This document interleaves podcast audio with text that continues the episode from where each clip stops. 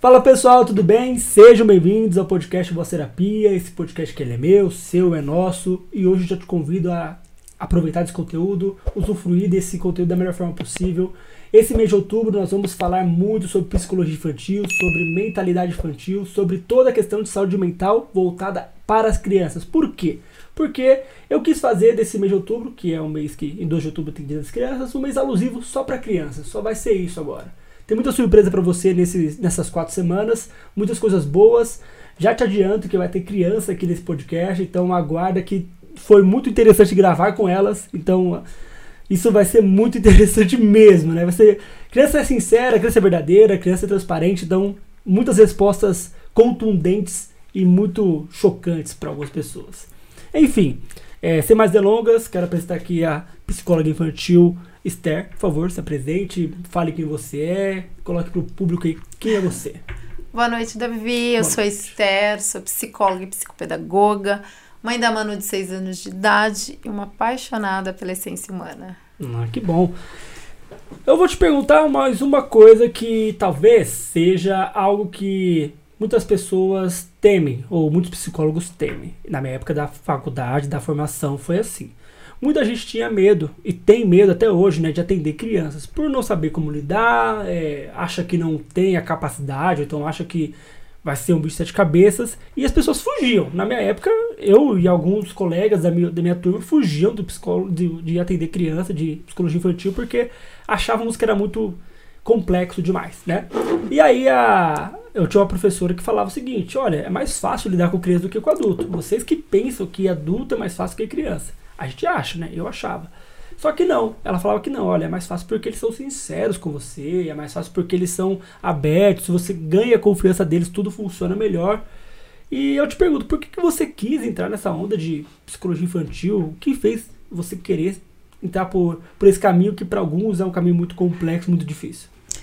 A minha filha. A minha filha foi responsável por essa minha decisão. Eu já tinha minha formação em psicologia, uhum. mas quando ela veio, me veio também o desejo de aprender essa comunicação. Uma Sim. comunicação não é essa nossa verbal, mas essa comunicação diferente, a comunicação da criança, né, através do simbólico. Isso acabou me instigando para eu fazer a minha formação em psicopedagogia e poder aí trabalhar melhor com as crianças. Uhum. Você acha que é muito difícil entender as crianças? Não. eu vou te perguntar isso mais pra frente, não agora, porque tá. senão eu, eu vou fazer uma pergunta muito contundente que talvez nem esteja no roteiro. Tá. você vai me entender. certo. E me diga, qual que é, na sua percepção, é, a, a necessidade que a criança tem para ser atendida e entendida psicologicamente falando? Ah, eu digo que o primeiro caminho são os pais. Eu acho que a pessoa, né, ou as pessoas é, ideais para compreender a criança é quem está ali com ela no dia a dia. Uhum. Então, a sempre... primeira socialização? Sim, a primeira socialização. Ninguém melhor do que o pai ou a mãe para sentir, perceber o seu filho. Uhum. Então, qualquer sinal tem algo diferente, bom, leve, procure uhum. e ali a gente começa o trabalho como profissional de investigar, né, o que, que pode estar acontecendo ou afetando essa criança. Mas a primeira pessoa tem que ter esse olhar clínico são os pais. Sim, um olhar mais aberto, talvez, né? Sim, sim, livre de medos, né? Porque a gente sabe que o medo ele pode impactar sim. ou postergar uma iniciativa de busca de um profissional e isso atrapalhar no processo de tratamento da criança. Isso é verdade, porque eu até falo para algumas mães e até falo para alguns pais também, né? Aqueles que são mais interessados. Eu falo, olha, nasce um pai, nasce uma mãe, nasce uma culpa, né? Então, vê, você é mãe, então você sabe. É, a gente às vezes fica com medo de que está fazendo algo errado ou que, sei lá, meu filho tem algum tipo de transtorno, algo do tipo, e às vezes esconde, ou então por medo de saber o que é, então, se, até para não se culpabilizar sobre aquilo, né? Então, cria-se todo um, um tabu, né, sobre aquilo. Então, é importante estar aberto para isso, para entender o que está acontecendo, porque quanto mais rápido você entender, mais rápido vem a intervenção e as coisas acontecem, né? Perfeito. Você usa uma palavrinha que eu achei sensacional, né? Fica esse olhar para culpa. E quando a gente troca essa questão de culpa para responsabilidade, é. auxilia nesse processo de tomada de decisão. Sim. Então, eu falo, pai, mãe, não sinta culpa, mas compreenda que é sua responsabilidade. Então, uhum. quanto antes, melhor. Perfeito. E agora eu te pergunto, o que faz o psicólogo infantil? Porque muitas das vezes é, os pais vão lá, levam para terapia, levam para clínica e acham que o psicólogo infantil ele vai brincar. Porque a criança fala que brincou, né? e é verdade. É verdade, ele não tá mentindo, mas. Não tá mentindo, é verdade. O que faz o psicólogo infantil? psicólogo infantil ele tem um, esse olhar para a saúde mental da criança, né? Ele tem a responsabilidade de auxiliar essa criança nessa, desco, é, nessa descoberta em relação à sua identidade, é, esse desenvolvimento emocional, né? Esse pequeno é, desenvolver para o mundo. Mas é claro, o psicólogo tem esse olhar de acolher, né? O medo, a angústia, a insegurança e principalmente atuar com a intervenção aí em relação a esses pais, porque a criança, o tratamento nunca é solo, uhum. né? Os pais, eles sempre acompanham esse processo. É muito interessante isso, porque eu falo a mesma coisa quando eu atendo criança e adolescente. Eu faço a primeira sessão, não sei você, mas faço sempre com os pais primeiro, para entender o negócio, tem toda a questão da anamnese também. E eu falo, ó, galerinha, é seguinte, né? Eu gosto de contar os, do, os dois, né? Às vezes tá só o pai ou sua mãe, mas eu gosto de contar os dois, porque eu quero pegar os dois, né? Aí eu falo, olha, é seguinte, é, beleza, seu filho tá aqui, ótimo, que bom que vocês entenderam que ele precisava de terapia. Só que eu trabalho aqui em conjunto. É eu, você, eu, vocês e ele. Eu quero que vocês entendam que tudo que acontecer de disfuncional, ou de estranho, ou de, sei lá, anormal, me comuniquem da mesma forma que eu vou comunicar a vocês. Então estejam atentos que a sessão acontece uma vez por semana, uma horinha. Se a pessoa passa no convênio, que às vezes é meia hora, 40 minutos, é pior ainda, né? Não tem tanto assim, tanto trabalho. Então eu falo, olha, vocês estão com eles com a criança, sei lá, 24 horas por dia ou na maioria do tempo. Olhem para ela e contem comigo, é um trabalho conjunto. A gente eu trabalhar lá e vocês não trabalharem aí. Perfeito, né? é exatamente isso. Porque eu fico muito bravo. Assim, eu, hoje eu não tenho mais pais que são é, desatenciosos, né? Meio que dispersos. Hoje eu tenho alguns pais muito muito firmes no cuidado. Mas a maioria, é, na época que eu atendia um, um tempo atrás, era uma galera muito dispersa. Então me irritava. Poxa, eu tô aqui trabalhando e a pessoa não olha, mas isso aqui você viu? Não, não vi. Olha, tipo, esteja atento, porque é um trabalho conjunto, né?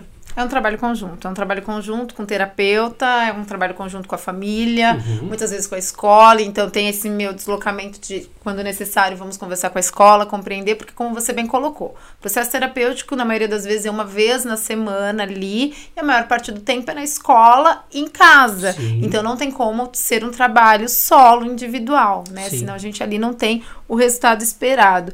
E como eu costumo dizer para os pais, né, nesse primeiro encontro, é que eu sou só uma ferramenta facilitadora desse Isso. processo, né? Aqui não, é, não tem milagre, né? Se não tem uma atuação, né?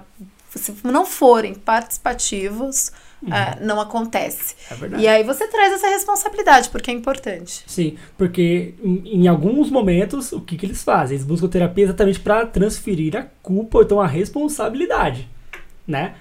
É, de forma consciente de, ou inconsciente, ou é verdade, inco... é verdade. E aí eles vão lá, jogam pra você e eles se abstêm. Então, por isso que eu falo que eu gosto de trabalhar com. Pego os dois pais lá no dia e falo, ó, é assim, porque é, talvez até frustre alguns deles que vêm achando que eu vou resolver o problema deles. Não vou. Não vou, eu falo que eu não vou. Você já pegou aqueles pais que tratam né, a terapia como se fosse antibiótico? Quanto tempo? É. Mas quanto tempo você acha que dura Quanto aí? tempo? São sete dias, doze dias, né? Não é assim que não. funciona. A gente sabe que o processo é outro. E, e aí. Mas é engraçado que conforme vai passando, eles vão se conscientizando, uhum. né? Em uhum. relação ao tempo, que é uma pergunta que surge bastante, como a responsabilidade deles, como pequenas mudanças dentro de casa transformam o comportamento dessa criança. Uhum. E eles olham assim como.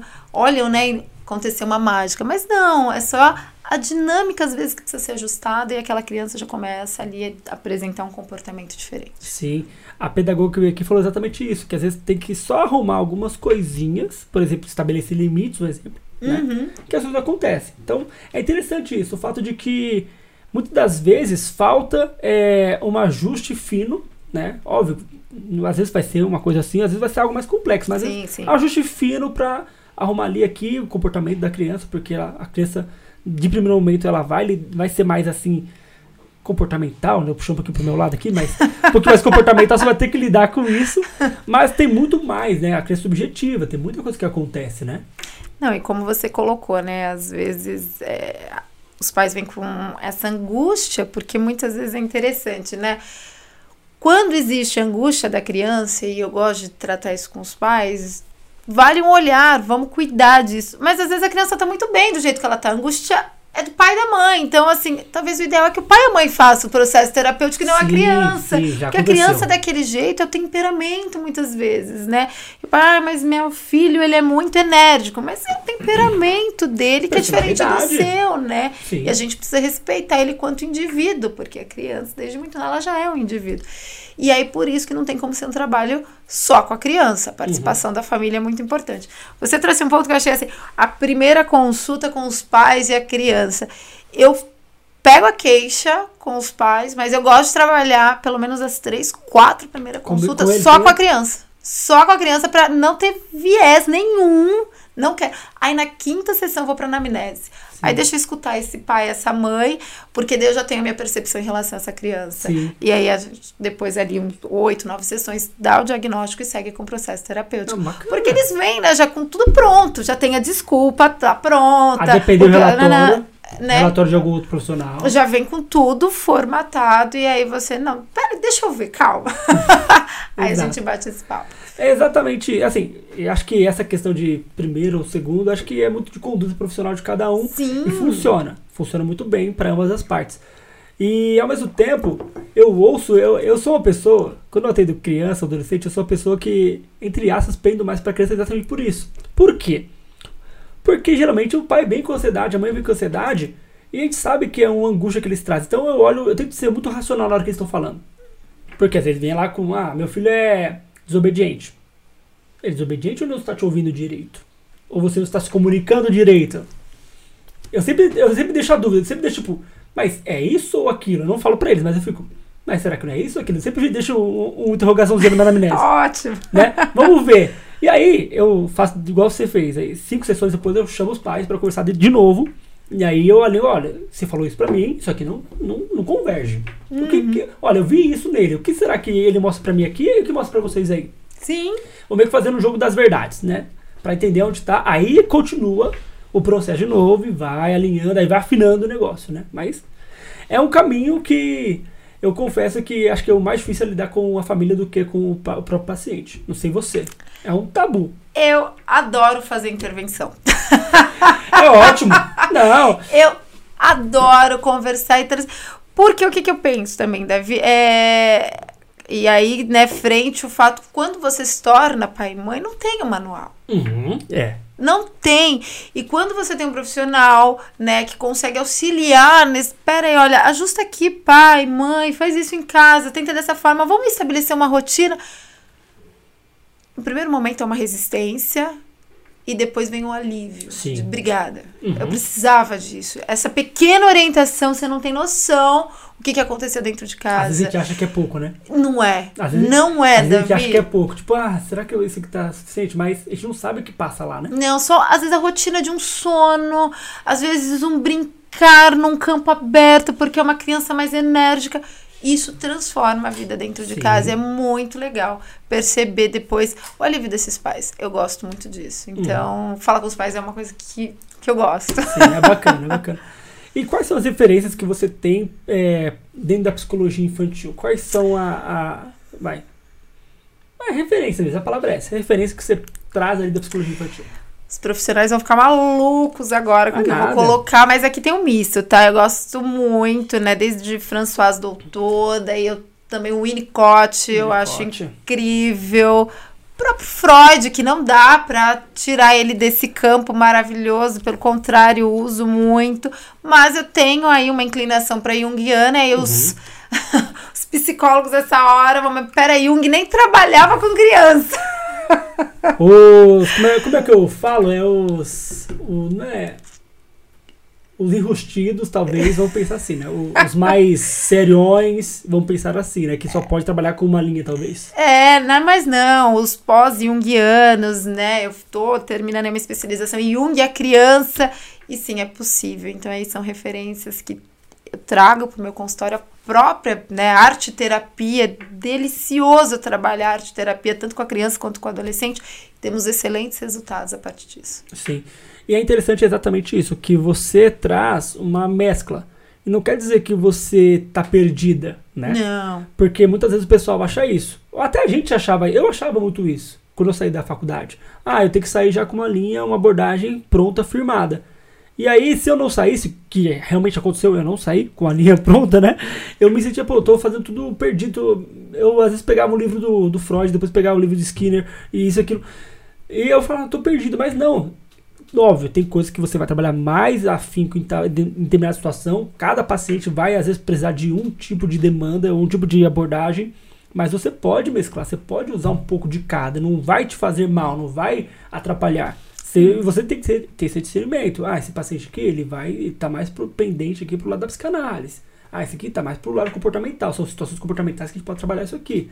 É desse jeito. E o pessoal acha que não. Se você tem um monte, então se você tem um monte, não, mas tem um monte de referência, né? No caso de doutor, Winnicott, é, Jung, você, ah, não, eu, eu tô fazendo errado e tal. E não tá, né? Não, não. E é interessante isso, né? Como você colocou essa mes mesclar ver o que, que o paciente demanda e qual uhum. melhor ali abordagem talvez ou técnicas vai auxiliar esse paciente e quando não também caminhar, né? Quando é uma questão muito comportamental, que eu sei que a TCC é o melhor caminho, não tem problema, vamos encaminhar para TCC. Sim, né? Por que não? Por que não? Por que não? É, existem pessoas, é, e talvez essas pessoas sejam as mesmas pessoas que acreditam que a Terra é plana. Talvez seja a mesma pessoa, mesmo nível de pessoa, que acredita que as crianças não precisam de terapia, que tá tudo bem, que daqui a pouco passa, é frescura, é fase, etc. Precisa ou não precisa de terapia uma criança? Você acha que é necessário ou não? Eu sou suspeita para falar. Somos suspeitos para falar, né? Eu acho que tudo depende depende da visão desses pais. O que, que eu sinto, né? A pandemia, ela abriu a mente e o olhar de muita gente. De muitos pacientes. Né?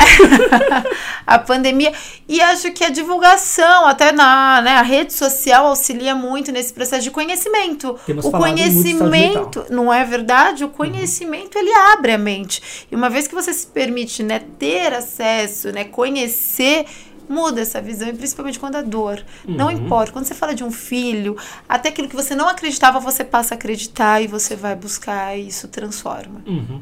Então, por mais que nós sejamos é, suspeitos para falar que precisa de terapia, nós Somos. entendemos que precisa ser dito. A terapia, tem que ser falado, tem que ser colocado. É uma coisa que você me diz é o seguinte: ah, Davi, a pandemia ela abriu muito a mente das pessoas eu acredito que ela não só abriu, como ela fez as pessoas entenderem. Tipo, abriu a mente para, ó, a saúde mental existe, hein? Ansiedade comendo solto aqui, né? No, dentro de casa, todo mundo fechado.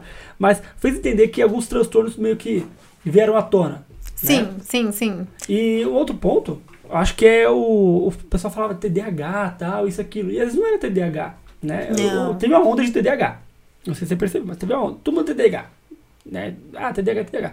E não que não seja, mas falta talvez uma delicadeza para entender isso, né? Então, é, do mesmo modo que as pessoas evitam buscar terapia, outras buscam até demais, se baseando em coisas que, ah, é TDAH, por exemplo, a criança que simplesmente está num ambiente fechado, na pandemia, é. e não tinha energia, tinha, aliás, tinha energia demais dentro de um ambiente de, sei lá, alguns apartamentos de 80 metros quadrados no máximo, entendeu? Então, é uma percepção que nós temos que tomar cuidado para ver onde é, onde não é, né? Esse é um ponto. É... Só voltando um pouquinho na questão do, da pandemia, essa busca pela terapia, né? Eu acho que a gente está num processo onde os pais estão né, abrindo de fato a mente para essa busca da terapia, mas eu ainda tenho expectativa que chegar, vai chegar um momento que os pais compreendem que é importante para eles, né? O quanto meu processo terapêutico, terapêutico vai auxiliar no desenvolvimento, educação e aprendizagem do meu filho. Sim. Em relação ao TDAH, é, e aí você trouxe o diagnóstico, né? Tem alguns pais que já chegam, olha, esse é o diagnóstico do meu filho. E como você bem colocou, crianças têm temperamentos diversos, né? E aí eu pego uma criança enérgica, que não tem ali o processo de expansão que é essencial no desenvolvimento infantil, né? Então, assim, é, o brincar livre, o correr, o espaço de uma praça, de um uhum. parque, que é essencial essa energia está totalmente reprimida a um espaço pequeno, acumulado. acumulado. O que, que vai acontecer? meu filho é agitado, meu filho não dorme. e às vezes é um ajuste. Sim. O ajuste, não, seu filho não tem um TDAH, ele só precisava de um ajuste na rotina que vai ser essencial para a mudança desse comportamento. Sim. Só lembrando, né, que às vezes a gente está falando desse jeito aqui e as pessoas é, podem entender errado que a gente está banalizando. Não é banalizando. Não, não, não. Cada né? caso é um caso. Exato. Né? Vamos olhar para o indivíduo Por, como indivíduo. Porque às vezes o pessoal ah, tá banalizando falando que meu filho que tem, veio com um diagnóstico, ele só tem que correr. Não, não, não é isso, galera. Não, Entendam gente. que casos e casos são trabalhados, tem que entender ele sim. Se tiver um relatório, um diagnóstico, ele vai ser trabalhado dentro disso. E é por que, que eu falo isso? É, de essa clareza sobre a não banalização. Porque quando eu era criança, né, se fosse nos tempos de hoje, eu seria o cara do, do, do TDAH. Mas eu sou um cara agitado, eu falo rápido, eu sou esse cara é, até ansioso também e me expresso dessa forma. Então eu não tenho TDAH. Eu tenho certeza que eu não tenho. Né? Eu, pelo tudo que eu já estudei, eu percebo que eu não tenho. Mas naquela época diria que eu tinha. Né? Talvez de, ó, ó, se fosse hoje uma criança, ó, TDAH. E não tinha. Né? Exatamente. Então é exatamente. é personalidade, subjetividade de cada criança, de cada pessoa que se forma ali. Então cabe esse olhar mais sensível e esse olhar mais crítico até para olhar como tá acontecendo as coisas, né? E como você colocou, compreender a linguagem dessa uhum. criança. Eu mesma, né? Um exemplo em casa, eu tenho uma filha mais melancólica, aquela criança que sente mais, que ai, que sofrimento, e tem hora que chora e só precisa chorar. E eu sou aqui dentro dos temperamentos, eu falo sanguíneo, acelerado, expansivo, nananana. E compreender que ela tem um tempo diferente do meu é essencial para que não, minha filha está com depressão. Não, ela não é uma criança depressiva, mas ela é uma criança melancólica. Ela sente de uma forma diferente do que eu sinto. E aprender essa comunicação distinta me ajuda a entender o universo dela uhum. e não colocar talvez dentro de uma caixinha Exato. ou colocar um CID, né? Exato. Que às vezes tem essa questão. É, tem a ansiedade dos pais em terem o CID, né? É interessante isso. Não é? Eu vejo muito. Nossa, que... ah, é interessante. meu filho isso. tem? Passou igual a anamnese dos cinco sessões que meu filho tem. Né, como. E, é engraçado, não que o CID não seja importante, mas indiferente qual é, qual é o CID, a gente. O foco deveria ser na qualidade. Assim, uhum. vamos pensar na qualidade. O que, que dá para fazer pro seu filho ter uma vida de qualidade, indiferente do CID? Porque o que, que isso muda? Tem Exato. o CID, e aí? É. nada mais? É, né? vamos, vamos levar para um estereótipo maior aqui. Por exemplo, crianças com autismo. A pessoa hum. busca lá para saber que tem autismo. Beleza. Como é que você vê isso? Porque a criança vai ter, vai ter autismo e ela tem uma vida super tranquila, super é, aceitável nos padrões da sociedade. E aí, ah, tem você vai ficar toda hora falando que ela tem é, é, autismo e isso vai limitar ela. Não. Não, né? os pais têm que ter esse cuidado para não usar o sítio como quali... muleta. Isso, usar né? Porque dá, ah, mas meu filho é assim, porque tem isso, meu filho é assim. Não importa qual é o CID, dentro do processo dessa criança, o que, que nós podemos proporcionar para que ela tenha uma boa qualidade Sim. de vida. Eu tenho uma paciente que a filha dela tem TDAH uhum. e ela é psicóloga, né? Então, ela buscou trabalhar muito isso na filha dela. Bem que teve frustração, teve culpa, teve um monte de coisa. Talvez teve um monte de coisa, como pai, né? Nem digo como psicólogo, mas como pai e tal, ver essa frustração toda. E por mais que a filha dela tenha tudo isso, tenha o TDAH, é uma criança super, é, como posso colocar, saudável dentro do ambiente. Sim. Ela tem, mas, meu, funciona. Ela tem os estereótipos dela? Tem, mas funciona. Sabe, não, não quer dizer que a pessoa tem o, o, o CID, e aí você rotula e ela não funciona. Exatamente. Funciona super bem. Assim, aqui a gente pensa, nossa, DDH, meu Deus do céu, isso aquilo.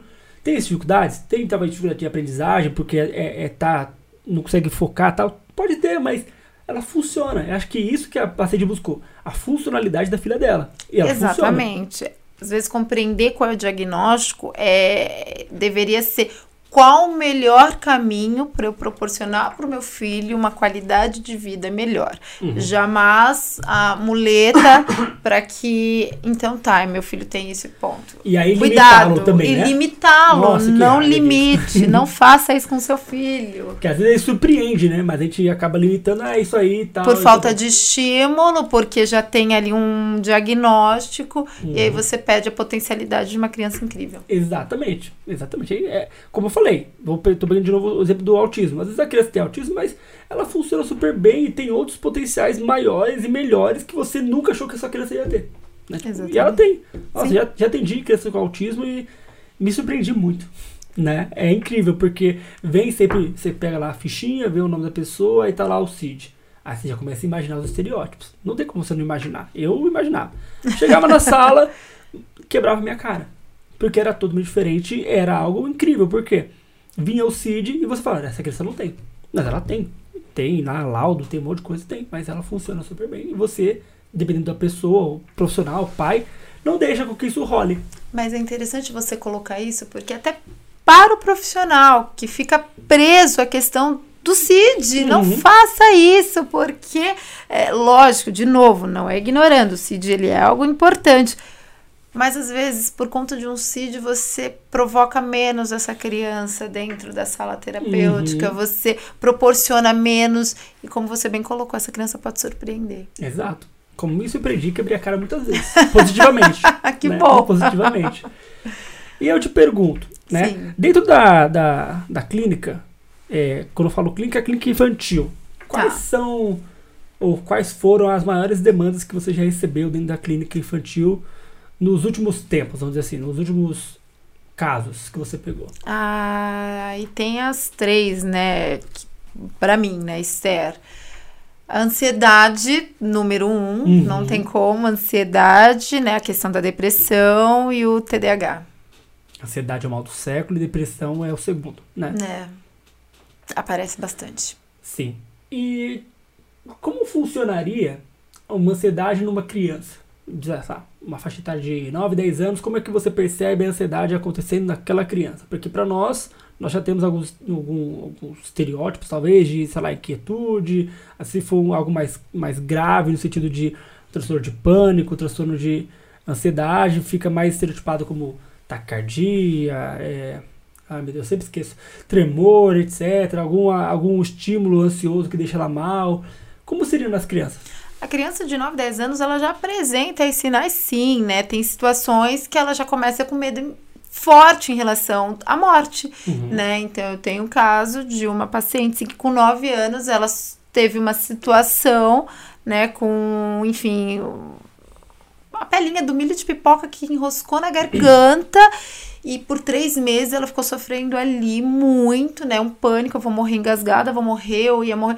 Então tem já esses sinais, não muito diferente do adulto em relação ao pânico, né? Então essa ansiedade que leva a um sofrimento. Porque a ansiedade ela não é algo ruim, a gente sabe disso. É o problema, exatamente, o problema é quando excede e aí leva essa criança a um sofrimento. Uhum. Aí é o momento que o pai e a mãe precisam sentir, perceber esse filho e é hora de buscar ajuda. Perfeito. Eu vou ser repetitivo aqui porque eu falei isso no podcast com o Dr. Tomás sobre ansiedade. Ansiedade é positivo, é bom, e aí nós temos que entender que a ansiedade tem um lado funcional e disfuncional. Sim. Né? Como ela funciona com você, e assim, no sentido de quando ela é funcional, quando você tem ansiedade, e a ansiedade te, vem é, é gerida do medo, né? Por exemplo, ah, estou ansioso para ir ao show, então estou ansioso para atravessar a rua, porque eu tenho medo de ser atropelado, né? É funcional. Agora, eu não vou atravessar a rua nem ferrando. Porque ter certeza que eu vou ser atropelado. Não, eu nem vou no show porque certeza que vai acontecer algo de ruim lá. Sim, né? sim. É a funcional e disfuncional. Então, saber lidar com isso. Eu tento sempre trazer consciência, não só para os uh, as crianças, mas para os adultos também. Olha, gente, vamos lá. A sociedade está aí. Ela não vai sumir, ela vai continuar com você.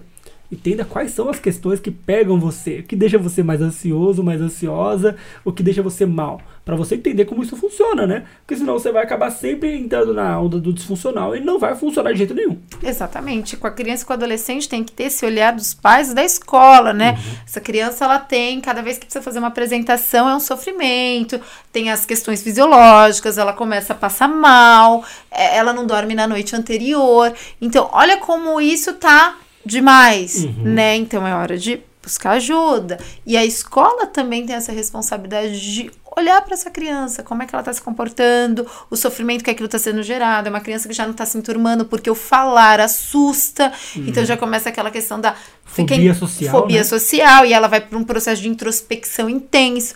Então tudo que gera sofrimento precisa da ajuda, um olhar aí da psicoterapia. Perfeito, perfeito.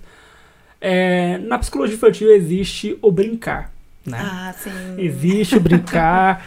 amamos brincar. Temos vários brinquedos. Aqui na, no, no guarda-roupa tem uma caixa cheia de brinquedo. né?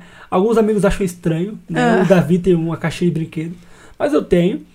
E assim, muitas, muitos pais, é, vou falar igual eu falei agora há pouco, vão achar que o filho tá só brincando, tá lá, né? Tipo, gastando o tempo dele, gastando, falar realmente a palavra gastando, porque eles acham isso, né? Perdendo o tempo deles, talvez eles pensem isso. Porque a criança sai de lá do consultório e fala, o pai pergunta, o que você fez hoje? Brinquei, pai. Brinquei, mãe, né? Fala assim. E aí que tá. Como é que você enxerga essa questão é, do pai falar que, ou melhor dizendo, o pai é, perguntar e a criança falar que brincou e o pai falar, ah, só brincou, né? O que é o brincar dentro da terapia? Isso é um alinhamento já tá na primeira consulta. Eu faço Então, é o primeiro alinhamento. Seu filho vai vir aqui sim para brincar. Porque assim como nós temos agora, que estamos nos comunicando né, verbalmente, a criança, a expressão dela é através da brincadeira. Sim. Isso é a vida dela real, é real, É. isso não pode ser ignorado. Então, e isso também é um processo de dos pais é, reaprenderem, porque eles sabem, eles foram crianças, mas a gente esquece, né? Ao longo da vida a gente esquece. O como brincar é importante na significação, né? O simbólico para a criança é fundamental, né, no desenvolvimento dela. Então, assim, é, quando eles questionam, né? Ela vem aqui para brincar, é, eu trago todas as questões. Ela, o brincar é no brincar que ela expressa as emoções, as suas angústias. Tem casos que é muito interessante, de três a quatro sessões, a criança fica presa na mesma brincadeira. Uhum. Isso mostra o grau de angústia que ela tá tentando elaborar aquele processo através do brincar. Como é importante. Sim, exatamente. E eu, eu, falo, eu falo outra coisa para os pro, pros pais dos meus pacientes. Eu falo assim, olha, ele vai falar que veio brincar? Ele veio, mas eu vim brincar em mais alguma coisa. Eu não vou só brincar com ele. Ele, ele vai achar que eu só brinquei. Ele vai achar que eu só brinquei, tava ali e tal. Não, só. Eu brinquei com ele sim, porque ele vai mostrar tudo que ele tem para falar lá e como é importante isso. Fazendo um parênteses aqui. Eu lembro que uma vez eu atendi uma criança e eu comprei aqueles dedoches com família. Uhum. Eu comprei porque eu senti que tinha algo na família rolando e eu não sabia o que era. Eu falei, tem algo aí. Eu falei, tem algo ali, eu tenho que descobrir. Aí eu comprei o The Doors, semana seguinte eu trouxe.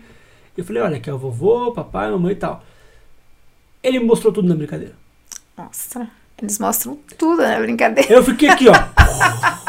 a minha cabeça explodindo, porque ele mostrou tudo apenas brincando. Tudo. Papai briga com a mamãe, papai, a mamãe briga com o papai, sei lá, o tio, então a vovó fala tal coisa.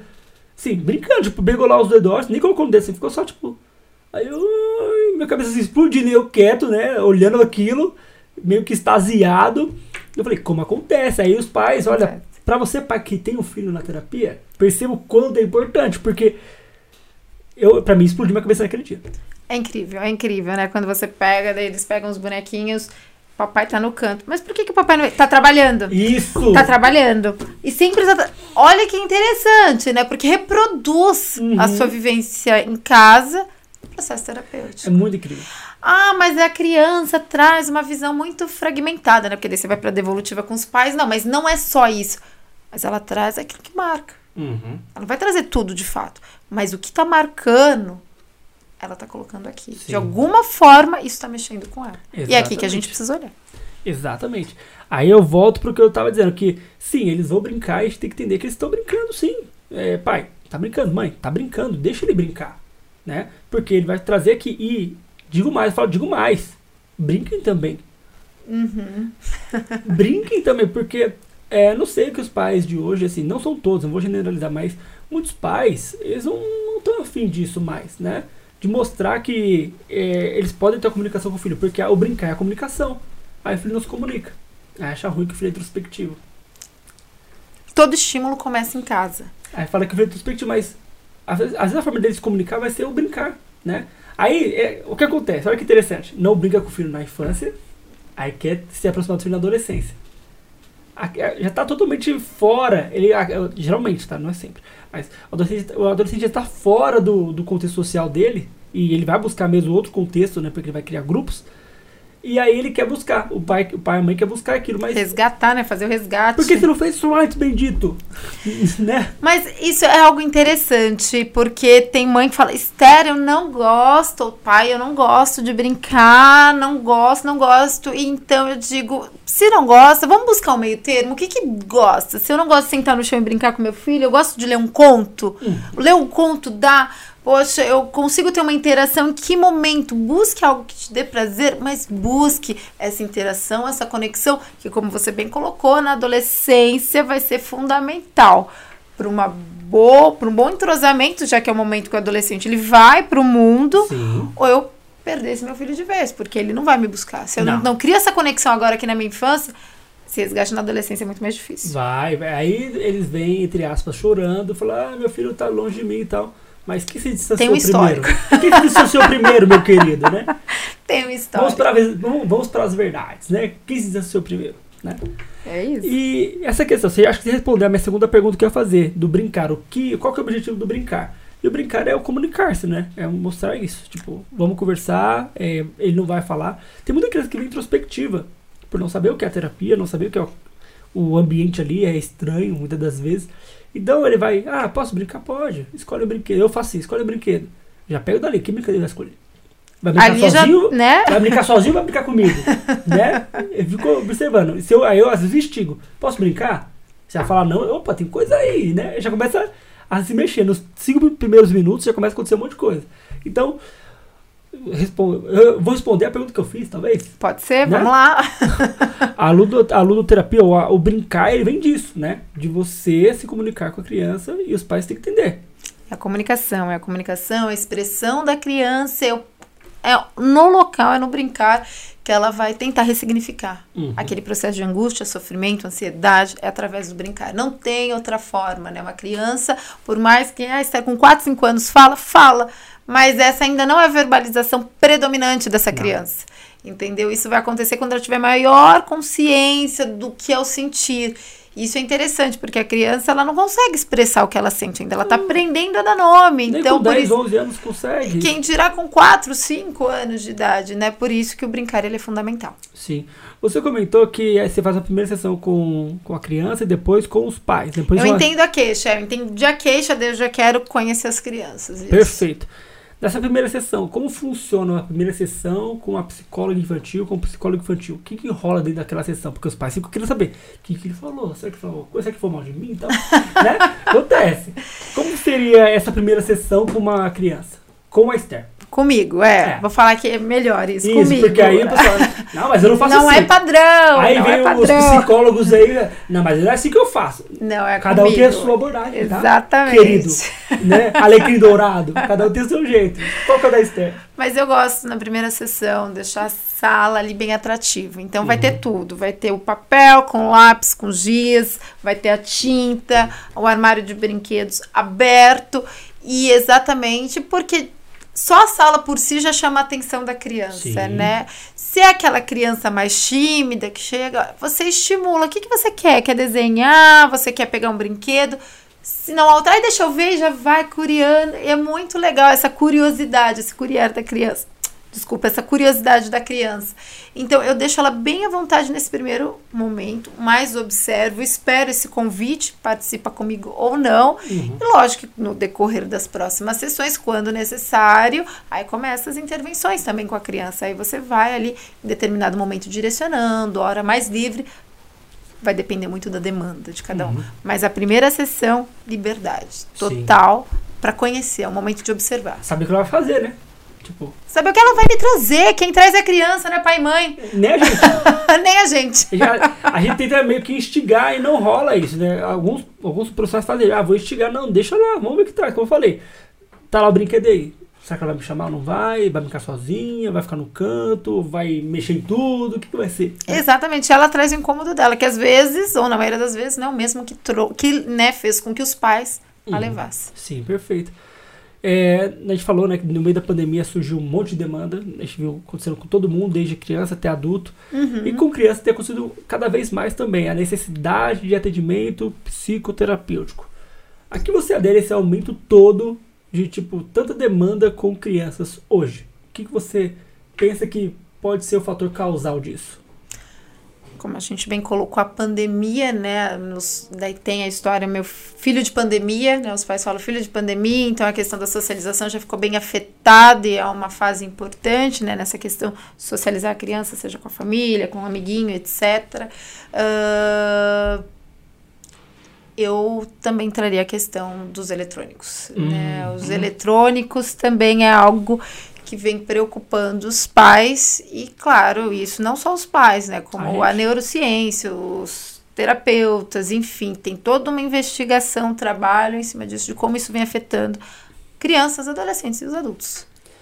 E aí eu, eu vou meio que dar uma cutucada. Muito porque os pais na pandemia não tinham tempo, porque tinha que trabalhar, fazer home office. Uhum. Ou então não sabia lidar com a criança, porque que cuidava, entre aspas, que cuidava era a escola, e não sabia lidar com aquilo. E aí a forma mais fácil, então a forma mais. como se fosse um, uma chupeta, dá o celular pra ela. Mexe aí.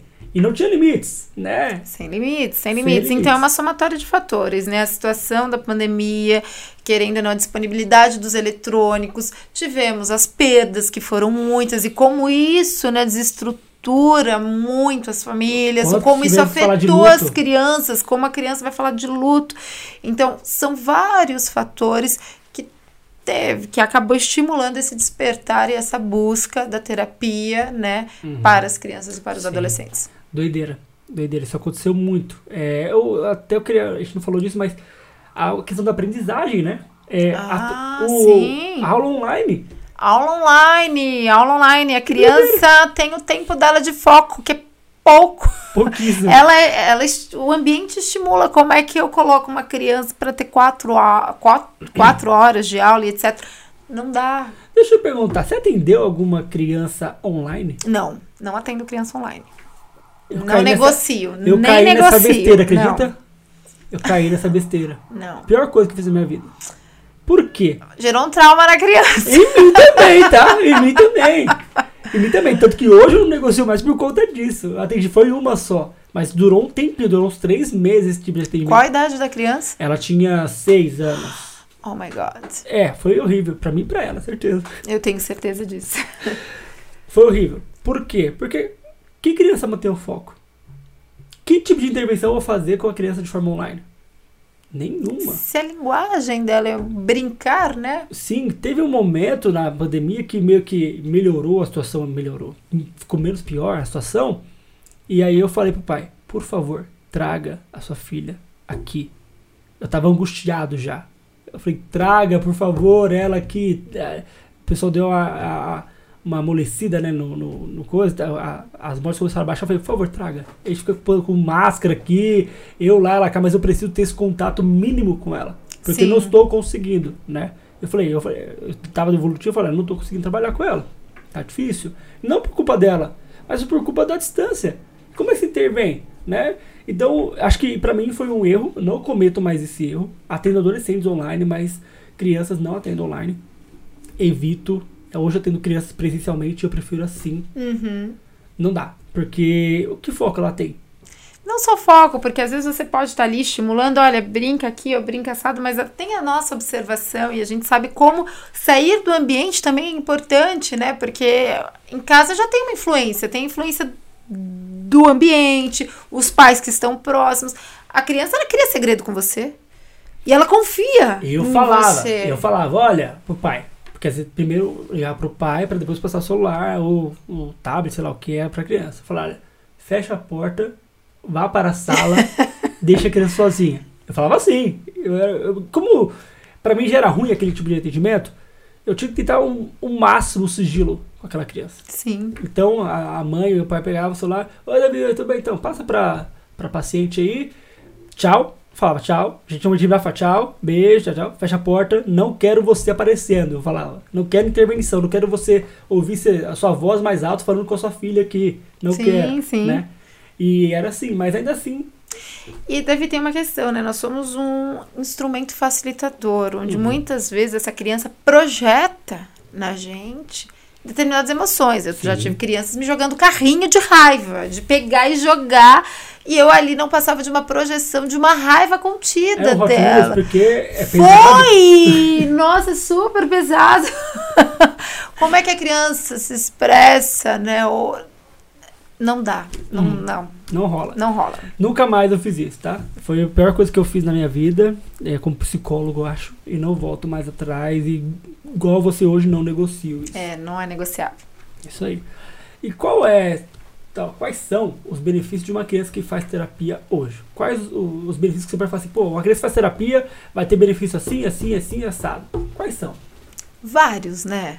Porque como a gente colocou aqui, a terapia nunca é só para criança, não tem como você trabalhar só a criança, só a criança. Então você está trabalhando todo o sistema ali, uhum. né? Você está trabalhando a criança, você está trabalhando a família, você está é, de alguma forma atuando com ela de modo que ela se perceba a questão da construção da sua identidade, nomear as suas emoções, uhum. buscar uhum. essa autorregulagem emocional, que óbvio vai levar uma, né, um tempo para essa compreensão, mas começa na infância. Sim. A criança começar a entender, nossa, tô triste ou entediado, é incrível. Para ela é libertador, porque senão tudo tô com raiva, tudo tô feliz. Não, não é ou tô feliz ou tô com raiva. Existem outros sentimentos, outras emoções. Eles vão descobrindo, né? Eles vão. E após essa descoberta, até a forma de canalizar ou onde eu vou, né, liberar esse meu sentimento muda, uhum. mas através do autoconhecimento. Esse autoconhecimento ele pode começar na infância. Então Sim. os benefícios são vários. Sim, perfeito. Você está falando da, das emoções que no começo são poucas, né? O é. conhecimento delas.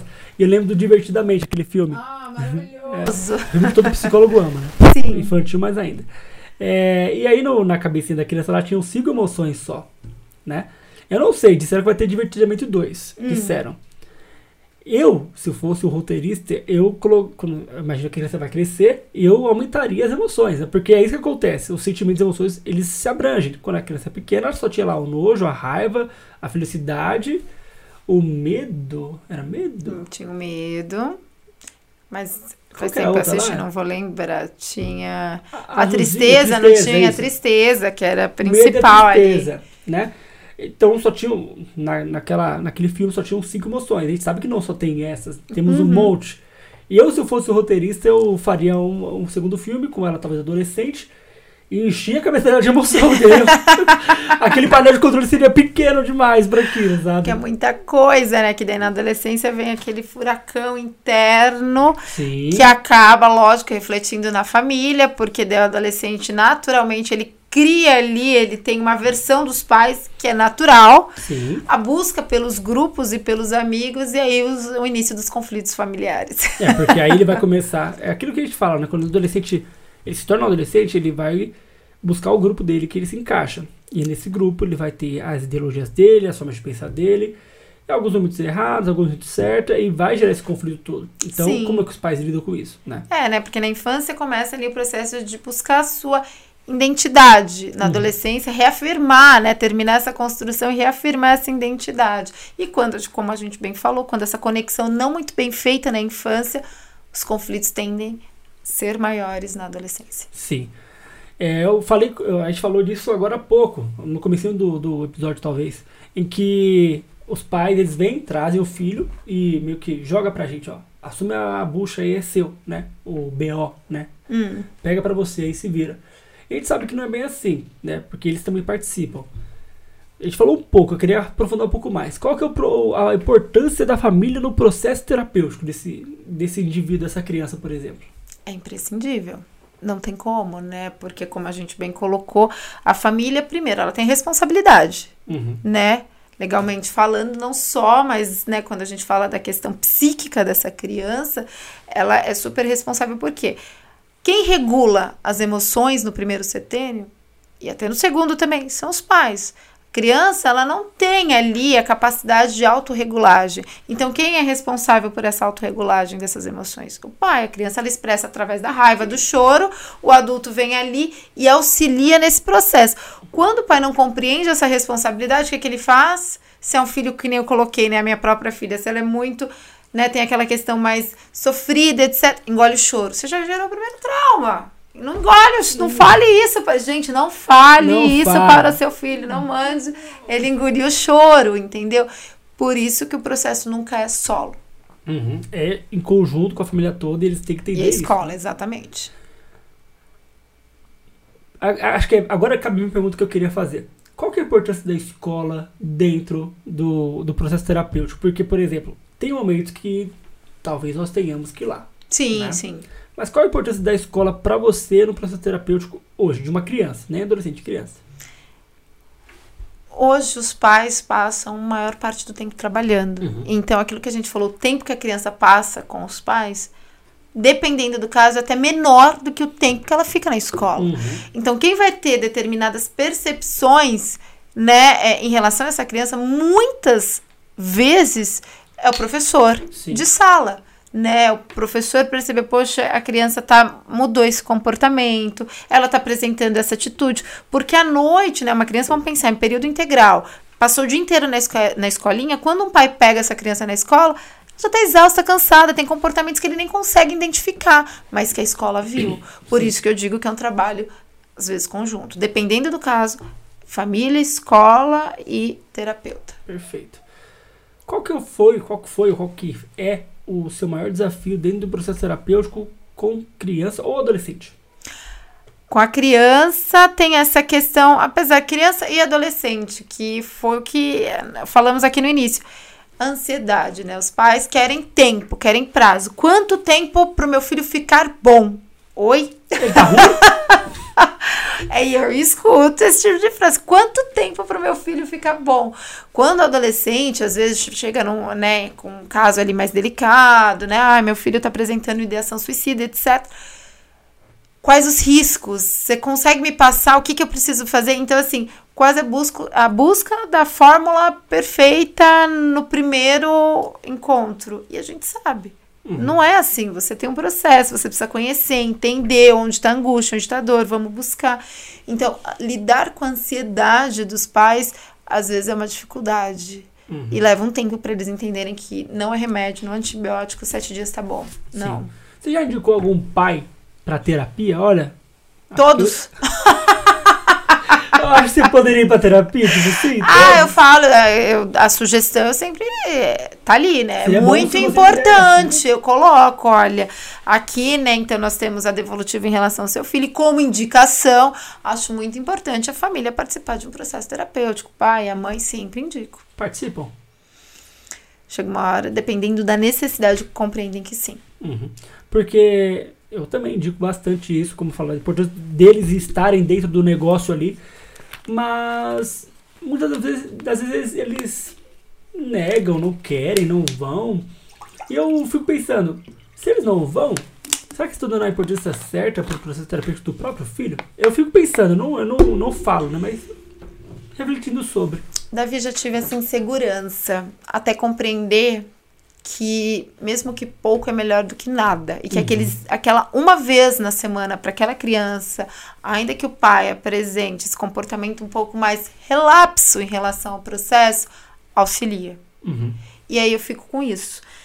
Né? A gente sabe, não tem como você obrigar, né? Sim. Você orienta, minha função é orientar, né? Depende do pai ali compreender a responsabilidade, dos pais compreenderem a responsabilidade.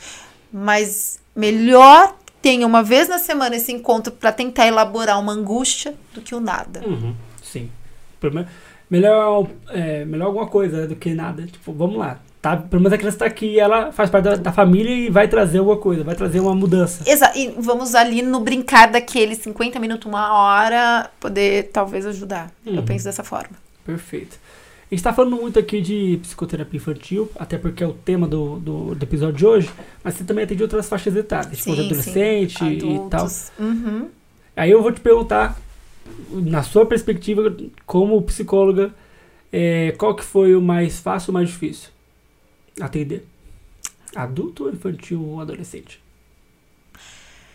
Interessante, mas ah, o adulto eh, são outras questões. O adulto ele fala, isso é bom. Olha, já E peguei a que não criança fala viu? também, é bom. Ah, eu ainda não, ainda Que então eu dei sorte.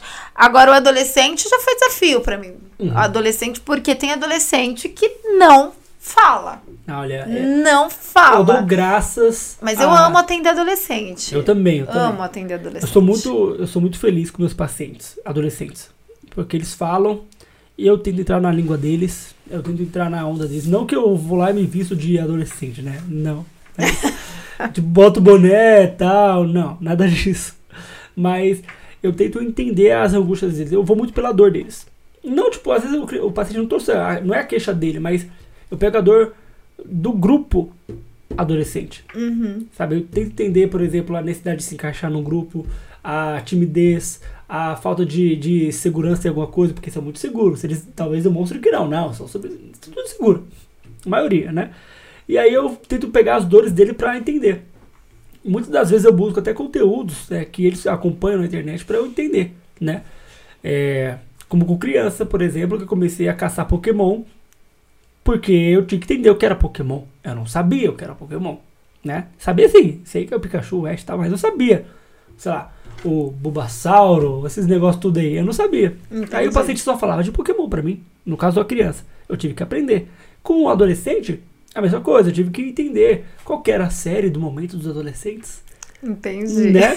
E aí é, inicia-se um assunto e aí eu entendo muito isso como um rapport, né? Tipo, porque óbvio, a gente começava talvez a falar daquilo e acabou que eu aproveito, puxava a linha e via tudo, né? Exatamente, mas que nem você bem colocou, compreender qual a melhor forma de se comunicar com esse adolescente, né? Uhum. Essa adolescente em questão, ela realmente não falava nada, nada, nada. E num, acho que no- na terceira sessão eu fiz aquela brincadeira do baralho, né? Que a gente de pergunta. Esse aqui, ó. Deixa eu ver qual que é a sua. Eu tenho uns três. Eu Eu ando com eles monte na também. bolsa, pra você ter ideia, Esse né? aqui eu usei com as crianças do podcast, mas eu tenho um Ah, monte. pensamentos e emoções, gosto desse também. Nessas de carta, ela só falou, gosto de escrever. Uhum. O que, que eu fiz na sessão seguinte? Comprei tudo pra montar um diário. Não comprei um diário. Vamos fazer uma construção aqui. Bacana. E construímos juntas um diário e minha comunicação com ela passou a ser através do diário e foi incrível como o processo mudou. Mas é como você bem colocou, às vezes a gente precisa descobrir e às vezes é um trabalho árduo. Pra mim, Sim. mais difícil com o adolescente descobrir qual é a melhor linguagem Não, do que com a é. criança. A criança é, é muito mais rápido. A criança vai É falar. muito mais né? rápido. Ela Através do brincar, ela fala. O adulto, às vezes, tem uma dificuldade. Mas o adolescente tem toda a questão da insegurança, timidez, né? Você é um estranho. Então, às vezes demora um pouco mais. Uhum, sim. É uma coisa até que eles pensam assim, né? Imagino que eles pensem assim, ah, mas você vai contar tudo que eu falei aqui pro meu pai. Eu já falo, não. Não. É, eu falo pra todo paciente que começa, ó, seja profissional e tal, mas com eles eu enfatizo. Porque é um medo enorme de que fale pro pai alguma coisa. Eu falo, não. Eu falo umas 10 vezes, talvez. Ou até no meio da- do processo, tá na décima sessão, eu relembro, olha, tudo que nós falamos aqui fica aqui, tá bom? Fique Uhum. tranquilo, né? Exatamente. É, o, o, a- tem o feedback disso com os pais. Eu falo, olha, semana que vem tem feedback com seu pai ou com sua mãe. Fique tranquilo. O que nós conversamos aqui, eu tô aqui, nós vamos conversar aqui, tá aqui. Você vai saber tudo que nós conversamos, co- o que eu conversei com seu pai. Porque sigilo é com você e não com eles. Eu falo para os pais também, eu falo, ó, com vocês eu não tenho sigilo. com ele eu tenho. Então, o que vocês falarem aqui, o que depender, ele me perguntar, eu vou falar. E o que depender do que vocês falarem, eu vou trazer pra ele. Olha, seu pai falou isso aqui, e aí? Faz sentido?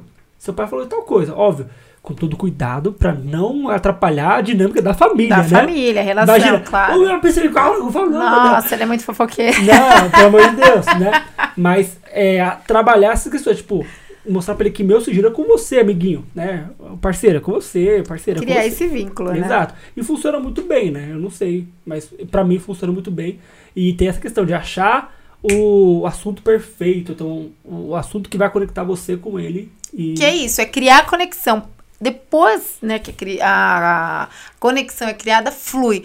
Mas tem essa questão que demora um pouco mais, às vezes, para encontrar o que, que vai ligar. Uhum. Após a ligação, aí flui. Ah, aí é. anda, aí é uma Eu- eu maravilha. Eu Aí amo depois desse momento aí, nossa, eles, eles me chamam, falam, não, Davi, é.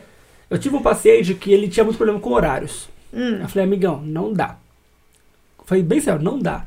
É, nós temos um horário e nós temos que cumprir esse horário. Às vezes ele vinha atrasado, eu tinha que entender também que às vezes eu tinha ali essas coisas, né? Freud explica, né? Freud explica. E aí que tá, né? É, tem que entender que talvez é uma resistência, tal, tal coisa. Mas eu falava, olha, não dá, vamos nos organizar. Quais dias você pode e que horário você pode? A mãe falava, ah, ele é desorganizado e tal. Eu falei, comigo não vai ser. Ele não vai ser. Eu não vou permitir isso. E aí que tá. Eu percebi que faltou talvez uma um limite, então uma hora mais em cima dos pais, tipo, fazer isso ou não. Comigo funcionou. Então, falei, olha, aí depois eu falei, trouxe pro pai, pai, olha, traga para o filho, né, pro adolescente, o que ele consegue fazer e qual horário melhor para ele, porque às vezes não vai funcionar no, no, em determinado horário, em determinado momento, né? Por conta do ser melancólico, ser fleumático, ser sanguíneo, ser colérico. Entenda, ele não, às vezes não está querendo não fazer o preguiçoso, adolescente é um pouquinho, mas não sempre, entendeu? Então vamos entender isso melhor. E aí ele tava faltando muito, eu falei, vamos alinhar o nosso horário legalzinho. Qual horário bom para você? É esse? Então vamos fazer esse, eu vou te chamar e eu quero que você entre na sessão. Isso é incrível, porque eles funcionam com combinados. Uhum. Não em posição de regra, mas Exato. combinados eles cumprem. Nunca é mais muito faltou. legal. É muito legal. Nunca mais tive a falta dele. E nem atraso.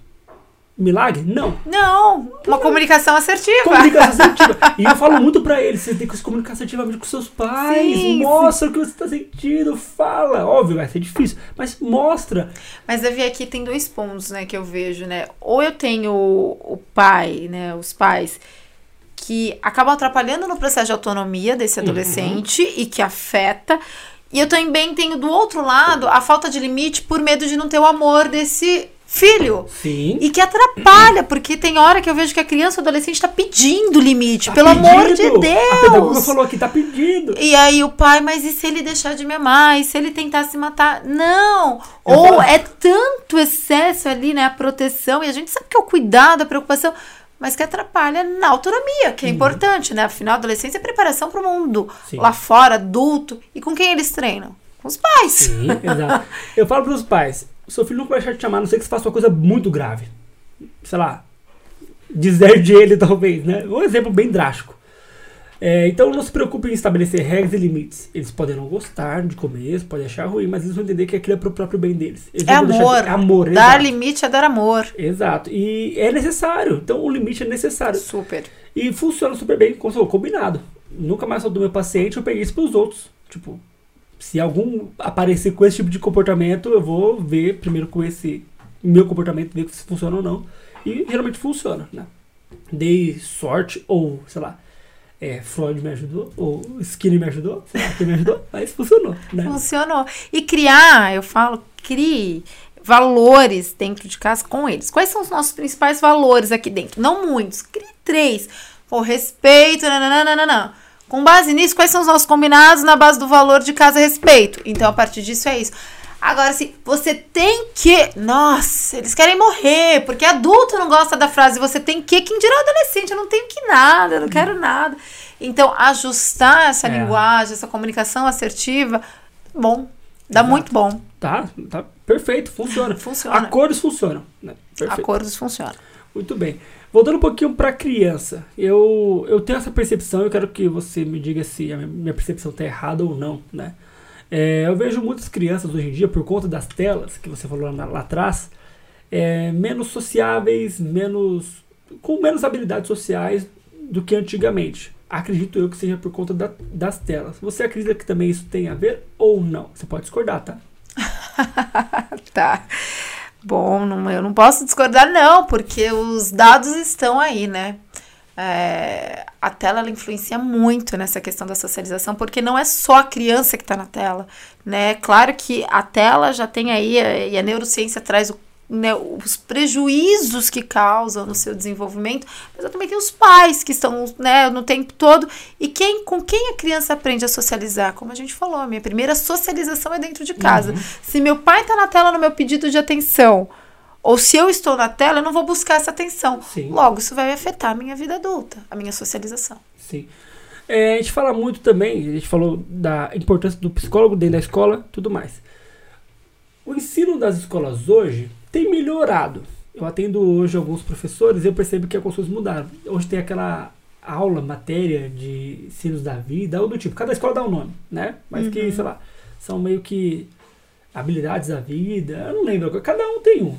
Nossa, nossa que vai tratar, é que meu filho estuda numa pedagogia diferente, mas que vão tratar essas questões de habilidades emocionais e sociais, enfim. Isso. O que, que você acha desse tipo de ensino hoje? O ensino em relação às habilidades É, sociais e emocionais. Isso, exato. Eu acho interessante, mostra que a escola tá entendendo, né, que o fato de ser só conteudista não é legal, Uhum. porque quando você é uma escola conteudista, você tá preocupada em dar, passar conteúdo, Sim. não necessariamente como a criança aprende esse conteúdo, qual é a forma de fixar, como ela se adapta quanto indivíduo. Então não tem esse olhar pro todo, mas é, o que eu percebo que ainda é muito pouco Uhum, né? Muito pouco. Que precisa. Precisamos mais. Sim. Você falou bem do, do termo conteudista, né? Uhum. É, eu já atendi crianças que, que estudavam em escolas conteudistas e outros que eram mais. Como é o nome do outro lado? É, vamos dizer assim, mais voltado para o lado de emoção e, e trabalhar as A- emoções. e A saúde minha estuda numa linha mais. Não sei se. Enfim, a pedagogia Waldorf. Que tem um olhar muito para essa questão do desenvolvimento emocional da criança, ela como ser no mundo. Uhum. E aí tem esse olhar muito focado para as emoções, esse desenvolvimento no aspecto afetivo. Perfeito. E eu percebia, eu já atendi crianças que estão no conteudista e essas crianças que estão mais numa escola mais, vou dizer, aberta. Tá bom. Porque a- se eu falar tudo que você falou aí. Tá já- tudo bem. Um, um lado mais emo- emocional, mais é, socioemocional, vamos dizer assim, né? E eu percebo a diferença, porque é, quanto que eles trazem de angústia na, na questão do conteudista, porque, por exemplo, é prova toda semana. Algumas são prova toda semana, tipo, testando você o tempo inteiro e toma conteúdo, e toma matéria e vai, vai, vai. Adolescente e criança eu vejo assim, angustiados, porque ah, não pode. Eu, eu, eu tive um caso de uma paciente que estava faltando na escola, estava doente. Ah, toda hora, no dia de prova, estava doente, psicossomatizando. Desespero, angústia, Meu Deus do céu, eu tenho prova. Aí a mãe acorda ela com febre. Febre a gente sabe que tem muito a ver emocional, né? Com certeza, o corpo fala, né? O corpo fala. E aí a importância do, da escola, dos pais também entenderem, olha, vamos entender essa situação aqui, porque é, o conteúdo é bom? É bom. O que eles vão aprender é bom? É bom, mas vamos olhar pro lado mais emocional dele? O que, que ele tá pedindo, né? Falamos aqui de personalidades, falamos de, que, de que o ser humano é subjetivo. Alguns vão funcionar de um jeito, outros, outros não, né? Óbvio, não vão ser todos os pais que famílias que vão ter essa abertura ou então essa possibilidade de colocar um filho em uma escola que trabalhe mais isso. Mas cabe também ao MEC, sei lá, quem é que cuida disso tudo, o estudo de, de ensino nacional talvez, olhar para isso, olha, vamos colocar mais coisas assim e avaliá-los em cima de tal coisa, para que não fique só preso lá, sei lá, brincando aqui, português, matemática e geografia e história. Como você colocou, né? É, teria que ter esse olhar e o equilíbrio. Se somos razão e emoção, por que tão cedo eu foco ali na questão cognitiva da criança, né? Vamos né, explorar o racional, mas é uma criança que não consegue ainda nem definir o nome das emoções, que nem a gente falou. Ela não sabe dizer se ela tá triste, feliz, com raiva, entediada, chateada. Então não tem esse cuidado para as emoções, porque eh, entende-se que a questão né, racional, né, a cognição é muito mais importante para o mundo lá na frente, corporativo, né? Uhum. Então, o trabalho. Só que daí, a longo prazo, a gente já tem o resultado. O que que isso tá? O que que isso reflete? Sim. Em adultos, com burnout, né? Afastamento, né? Que não consegue administrar o que está sentindo. Porque a emoções. nossa primeira infância, né? Do 0 aos 7 anos, o principal não foi feito. Cuidar dessa construção Sim. emocional. E aí eu vou ter, a gente sabe, isso vai refletir lá na minha vida adulta. Exatamente. Agora eu vou pular de novo para adolescente, porque tem um ponto que talvez seja a maior angústia dos pais, que é não saber lidar com os comportamentos do adolescente. E eles jogam pra gente, fala, ó, resolve aí. Como ajudar um pai de um adolescente que tem conflitos em casa? Às vezes conflitos até meio que agressivos, assim. Qual que seria uma possível intervenção, um possível auxílio para esses pais? Aqui eu vou começar com o primeiro que a gente falou, a questão da comunicação. Uhum. Então, assim, eles precisam, né, aprender a se comunicar. E o pai não ter medo nem de colocar limite, por medo de perder o amor desse filho, Uhum. assim como permitir, né, também não colocar o filho numa bolha, dar autonomia para que esse filho se desenvolva, experimente o mundo, mas se sinta seguro de buscar refúgio dentro do lar. Sim. Isso é fundamental. Essa construção começa lá na infância, por isso que é muito importante. A gente não pode esquecer do processo da infância. E também, né, que eu e é algo que eu coloco e trago na clínica em relação ao adolescente, o pai, ah, mas porque na minha época, quando eu era adolescente. Gente, para com esse discurso. Essa minha época já foi. Para né? com esse discurso, porque as dores dos adolescentes de hoje não tem nada a ver com as dores da adolescência dos seus pais, Uhum. né? Lidar com essa tecnologia, né? Esses relacionamentos superficiais, né? A visão fragmentada de internet do mundo perfeito, mas no fundo ele tá triste mandando kkk. É outra realidade. Então a gente precisa tratar de uma forma diferente. Sim, verdade. É, é, o que você falou foi muito interessante, né? Tipo, o na minha época, né? É, É, é, se você quer se dis- distanciar do seu filho, usa esse termo. use esse termo. Usa esse termo. Na, minha, época. É, porque você tá, nesse momento você tá sendo totalmente antipático, você não tá sendo empático com a sua criança ou com o seu adolescente. Ah, na minha época era assim. Ah, isso é frescura. Valide a emoção. Essa frescura resulta em tragédia. Sim. Valide a emoção do que tá acontecendo. Exatamente. Vamos lá. O que que foi, filho? Porque às vezes pra nós, pra nós vai ser besteira, tipo assim, nossa, mas é tão simples pra nós, né? Pra nós adultos é tão simples, mas pra ele não. O adolescente, ele tem, como você falou, um turbilhão de emoções. Nossa. É, muito. por exemplo, uma espinha no rosto, acabou o dia. A máscara foi uma época de questão. Voltar pra escola, o adolesc- o adolescente tirar a máscara, eu tive ali processos pra tirar, porque tinha os. Não quero mostrar, meu rosto mudou nesses dois anos. Não sei como eu vou ser visto. Questão da imagem, isso não Sim. pode ser ignorado. E que pai que passou por um processo pandêmico como esse? Então não dá nem pra comparar. Exato, exato. Então, se a, a ideia que você traz, então, seria de a se comunicar com ele e validar tal- talvez as emoções. Né? Tipo, vamos validar? Vamos, o que você está sentindo hoje? É isso? Exatamente, não é diferente da criança. Eu não trabalho adolescente também de forma individual. Uhum. Cada, a única questão é do tempo. Enquanto uma criança, o pai tá ali comigo mês a mês, o adolescente, eu dou um espaço um pouco maior. Talvez a cada dois meses esse pai, essa mãe vão vir conversar comigo. Mas tem adolescente que é quinzenal, Sim. os pais. Eu atendo adolescente toda semana e o pai quinzenalmente tá comigo, dependendo da gravidade. Sim. É um trabalho conjunto, não dá pra ser separado. Sim, verdade. Eu ho- hoje meus adolescentes são assim também. Eu atendo mens aí mensalmente, no caso, eu chamo os pais para conversar, tal, etc. Mas funciona. Tem meses que eu não chamo no mês, eu deixo tá, entre aspas tranquilo, entre aspas rolando, então permito que sabe, no outro mês, no outro momento eu chame. Mas eu também não trabalho sem os pais. Eu Não. e é até bom, sabia? Porque eles sentem mais confiança, os pais, pelo menos. Não sei com você, eu sinto eles mais confiantes. Tipo, Davi, essa é uma discussão que eu acho que tem que trazer, porque os pais são inseguros. Os Sim. pais estão. Existe ali. Eu não sei o que eu faço. Eu não sei o que fazer. E isso é um tema que eu não sinto que é discutido, assim. O medo de ser pai e mãe. uhum, A gente fala lá quando nasce, né? Ah, É. quando eu me tornei mãe. Mas o medo de ser pai e mãe na adolescência, com uma adolescência que tá vivendo um momento muito diferente. Exato. Os pais também estão perdidos. Por isso que essa é uma pauta que eu acho que tem que ser levantada. sim, eu sinto deles um alívio, sabe? Obrigada por você ter me orientado, né? É, tipo, nossa, Davi, foi isso que aconteceu. Eu, falo, eu, eu sempre deixo assim, é minha forma de trabalhar. Me julguem aí, pessoas, os psicólogos ortodoxos, mas eu deixo meu contato com, meus, com meus, os pais dos pacientes. Olha, precisou? Manda mensagem. Talvez eu não responda de imediato, mas mande mensagem. E acontece, Davi, aconteceu tal coisa. O que, que eu faço? Eles não sabem. E aí, pra nós, dentro da psicologia, a gente já entendeu o que está acontecendo. Aí eu orei, então faça isso, isso, isso, então pense assim, esse assado. Ou é, ou- ou- olhe para o seu filho dessa forma. E assim, funciona. Eu Não, Davi, muito obrigado tal, pela sua orientação, etc. E aí, eu, eu não sou besta. Eu não dou meu, meu contato à toa. Eu quero informação, né? Então ele falou alguma coisa ali, perfeito, vou usar na sessão seguinte.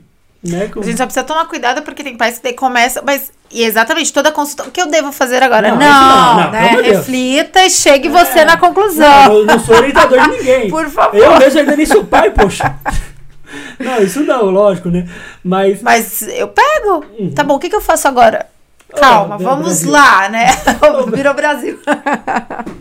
Não, vamos com calma aí, né? Eu entendi, É sim, isso. realmente. Eu, Eu tenho um cuidado até porque, como eu brinquei aqui, eu nem sou pai ainda, poxa. Né? como vocês resolver.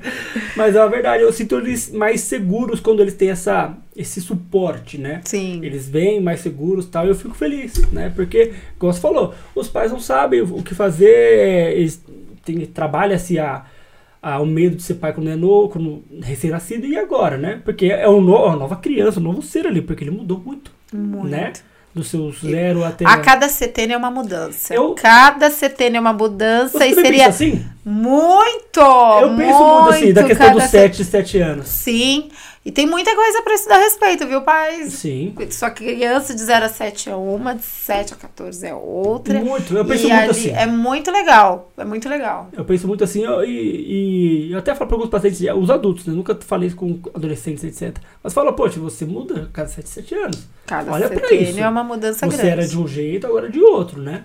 Então, e essa, aí a pessoa, ah, mas então quer dizer que quando eu fizer 21 anos ou 28 anos eu vou mudar? Não é necessariamente assim, Brasil. Tem mudanças Não, sim, mas não é- significativas. Sim, mas não é tipo, virei a chavinha, fiz 28 anos, não. Atende adulto quando ele tá indo ali pros seus 42 anos pra ver quais são os medos que estão vindo. E os 35? Nossa, é bem interessante. Sim, É sim. bem interessante. É porque alguns veem assim, não, então quer dizer que depois o. eh, cravado, sei lá, eu ia fazer aniversário dia 27 de dezembro. Dia 27 de dezembro, ou dia 28 de dezembro, tudo mudou.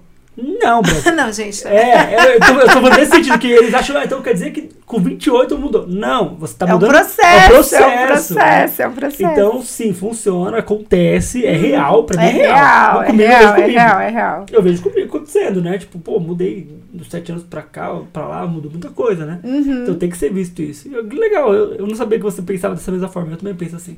Que a cada sete anos, o setênio, como você falou. Tem mudanças. Tem mudanças. Tem mudanças. Ah, bacana. Eu tô muito feliz e empolgado ao mesmo tempo. Só que nós chegamos ao fim, Ah, Né? que delícia de conversa. né? Muito boa. E eu costumo falar com os meus pacientes, os meus pacientes, ó. Olha a minha cabeça paciente. Auto falha. Ato falha. Costumo falar com meus convidados, né?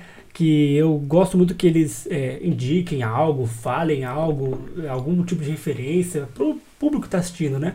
Então, Tá. queria te pedir o que você indica, o que você acha legal, o que você gosta, que você. Poxa, isso aqui é muito bacana, eu quero que as pessoas também saibam disso. Tem um documentário que eu trouxe que eu gosto muito, né? Ser criança não significa ter infância. É um documentário que você encontra no YouTube. Ele é um pouco antigo, mas é bem bacana, vale a pena. Em relação a seguir no Instagram, tem várias pessoas. Eu trouxe aqui dois nomes que eu gosto bastante, mas enfim, tem o Universo, que é o Léo Freiman e a Nanda Perim. Então, acho que são dois nomes aí que eu sigo, que eu gosto dos conteúdos. Eu acho que vale aí para os pais assistirem, Bacana. verem também. O Léo Fraiva, ele fala o quê? Ele traz essa questão também da educação, da criança, desenvolvimento, esse comportamento dos pais, como auxiliar, e a Nanda Perim também, né? Essa questão do adulto olha para você e compreende a sua criança, ou também, né? E depois o seu adolescente. Então, e de forma é, simples. Fácil, né? Fácil, a compreensão Sem lúdica, quase lúdico, sem psicologuês.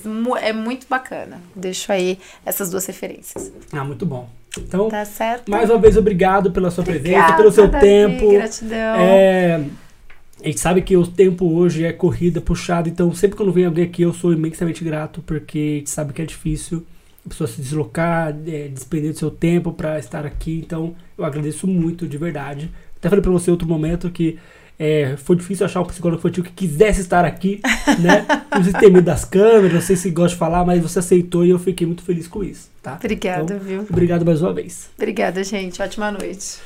Então, pessoal, é isso. Uma boa noite para vocês, um bom descanso aí, um bom momento para você refletir sobre tudo que aconteceu até aqui. Se você gostou desse conteúdo, curta, compartilhe, comente. Fique à vontade para isso. Se tem alguma questão que você se identificou, comente aqui também. A gente vai falar sobre isso para que você se sinta mais acolhido e mais assistido, certo? Então é isso. Um abraço e até o próximo episódio de Voz Terapia.